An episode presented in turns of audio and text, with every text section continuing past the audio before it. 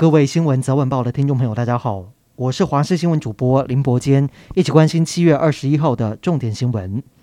先前曾六度担任斯里兰卡总理的威克瑞米辛克办公室宣布，七十三岁的威克瑞米辛克今天宣誓担任这个遭危机重创的南亚国家的总统，之后将筹组联合政府。美国众院议长佩洛西宣布将访问台湾之后，引发很大的回响。中国气得跳脚，而预计十天之内跟中国国家主席习近平通电话的美国总统拜登，则是表示，美国军方认为现在不是好主意。美国前国防部长艾斯培则是表示，美国重要的行程当中不该由中国来决定，美国应做认为对的事情。由于担心俄罗斯停止供应天然气，欧盟要求会员国在今年八月到明年三月之间达到减少百分之十五天然气用量的目标，但主要是针对企业和公共场所，而不是一般家庭。中国官方今天表示，今年上半年中国自然灾害以洪灾、风暴、地质灾害为主，各种自然灾害导致三千九百一十四点三万人受灾。美国乔治亚州陆军基地官员表示，在基地参与训练演习的军人在今天遭到闪电击中，造成一个人死亡，另外有九个人受伤。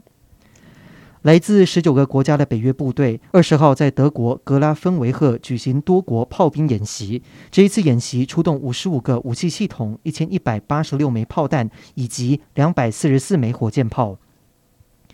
我国国军再传重大意外，陆军八军团所辖的装甲五六四旅今天在屏东三军联训基地进行战车鉴定作业时，疑似因为 CM 幺幺战车炮塔稳定系统异常，造成两名人员被炮管击中，蒋姓士官腹部受伤，还好目前状况稳定。不过负责装填的全姓士兵胸部、背部都有压伤，到院时没有意识，装上叶克膜抢救当中。现在军方要厘清事发原因。为期五天的汉光三十八号演习将在下周登场。国军今天在巴黎海滩以及台北港进行反登陆作战预演，包括了 IDF 战机、快速布雷艇以及云豹甲车都现身，共同演练模拟阻绝共军登陆攻势。今天国内新增两万四千九百零七例本土确诊，两百三十一例中重症，以及七十四个人死亡。死亡个案包括一名三岁的男童，在七月十二号发病之后就医确诊到死亡，病程只有短短的六天。死因诊断是急性心肌炎及新冠病毒感染。这也是国内首例十二岁以下的儿童染疫并发心肌炎死亡。另外，儿童重症再添加四例，包括一例肺炎，还有三例的 Miss C 个案。由于国际疫情持续严峻，指挥中心宣布，七月二十二号，也就是明天开始，开放十八岁以上，因为工作需求需要出国的民众接种第二剂的追加剂。